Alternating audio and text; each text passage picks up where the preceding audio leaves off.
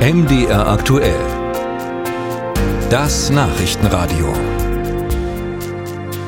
Es ist eine der großen Fragen in Zeiten des Klimawandels. Wie können Treibhausgase verringert und die, die es gibt, eingefangen werden, damit sie die Umwelt nicht zusätzlich belasten? Eine Idee, Kohlendioxid unterirdisch verpressen. Die Bundesregierung zieht diese Methode offenbar ernsthaft in Erwägung und genau davor warnt jetzt ein breites Bündnis von Umweltverbänden, Bürgerinitiativen und zu diesem Bündnis gehören unter anderem der BUND, Greenpeace, Deutsche Umwelthilfe, Bundesverband Bürgerinitiative aktiven Umweltschutz. Mit dem Bundesgeschäftsführer der Umwelthilfe, Sascha Müller-Krenner, habe ich heute Morgen hier bei MDR aktuell gesprochen. Herr Müller-Krenner, Sie befürchten weitreichende Klima- und Umweltschäden. Welche genau? Also das ist eine Methode, die Ausscheidung und Verpressung von Kohlendioxid in der Erde oder unter dem Meer, die ist im großen Maßstab eben überhaupt noch nicht ausprobiert worden. Man weiß zum Beispiel nicht, diese Gase, wie lange die unten bleiben, ob die nicht wieder in die Atmosphäre erweichen, entweichen, ob es nicht dann auch Verbindungen mit anderen Stoffen gibt. Und vor allem ist das Ganze mit einem riesen Energieaufwand äh, verbunden und deswegen sollte man eben andere Dinge zuerst machen, zum Beispiel die erneuerbaren Energien ausbauen. Kohlendioxid unterirdisch verpressen, die Idee ist nicht neu, die gibt es schon länger. Warum kommen Sie jetzt mit Ihrer Kritik? Wir kommen deswegen jetzt mit der Kritik, weil die Bundesregierung jetzt angefangen hat, einen Rechtsrahmen, ein Gesetz vorzubereiten, um das zu ermöglichen. Man muss sich das mal so vorstellen.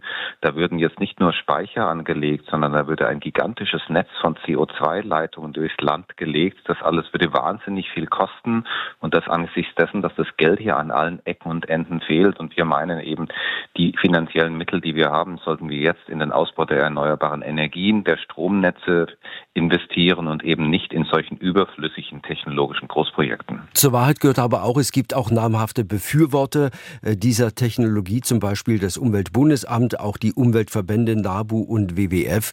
Äh, sie sagen, Deutschland brauche die Chance, die Wirtschaft zügig umzubauen und die selbstgesteckten Klimaziele zu erreichen. Sind sich also hier nicht einmal die Umweltverbände einig? Was das Umweltbundesamt sagt, ist, dass, dass man diese Technologie in ein paar Jahrzehnten wahrscheinlich brauchen wird für, für äh, Industrien, die sonst nicht dekarbonisiert werden können. Zum Beispiel entstehen in der Zementindustrie rein durch den chemischen Prozess CO2-Emissionen. Die kann man nicht einsparen, die muss man abspeichern. Aber man sollte doch mit den Dingen anfangen, die auf der Hand liegen. Also zum Beispiel den Ausbau der erneuerbaren Energien, Energieeffizienz. Und die billigste und günstigste Methode, CO2 zu speichern, ist übrigens in der Natur, indem man Bäume pflanzt, indem man Ökosysteme renaturiert und nicht indem man mit großem Aufwand Rohre durch die Landschaft legt. Mhm. Aber wenn eben auch NABU und WWF als Umweltverbände äh, diese Idee durchaus mittragen, nochmal die Frage, warum sind sich die Umweltverbände da nicht einig? Wir haben da eine interne Diskussion darüber, vor allem über die Reihenfolge. Also wir sind alle der Meinung, man muss die Risiken im Blick haben und vielleicht irgendwann braucht man das im begrenzten Maßstab. Aber es ist alles eine Frage der Reihenfolge. Und zurzeit dient es aus unserer Sicht dazu, weiter zu rechtfertigen, Kohle zu verbrennen, Gas zu verbrennen und sich eben nicht die Mühe zu machen, die Alternativen zu entwickeln. Und diese Ausrede, diese Verlängerung für diese fossilen Geschäftsmodelle, die uns so geschadet haben, die wollen wir nicht. Aber wenn das alles so einfach ist, wie Sie sagen, warum hört dann die Bundesregierung nicht auf Sie?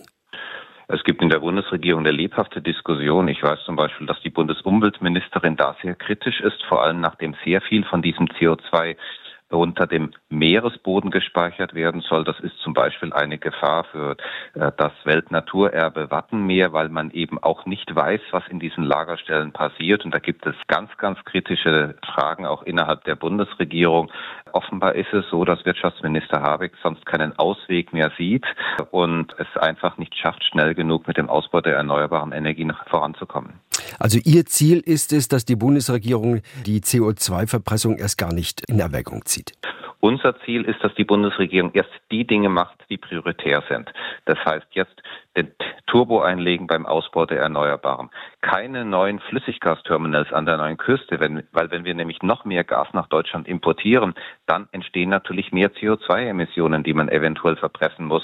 Und dass sie zum Beispiel investiert in die natürliche Kohlenstoffspeicherung, Renaturierung unserer Ökosysteme und äh, gesunde Böden, gesunde Wälder, die speichern auch CO2. Da hat dann auch noch die Natur was davon.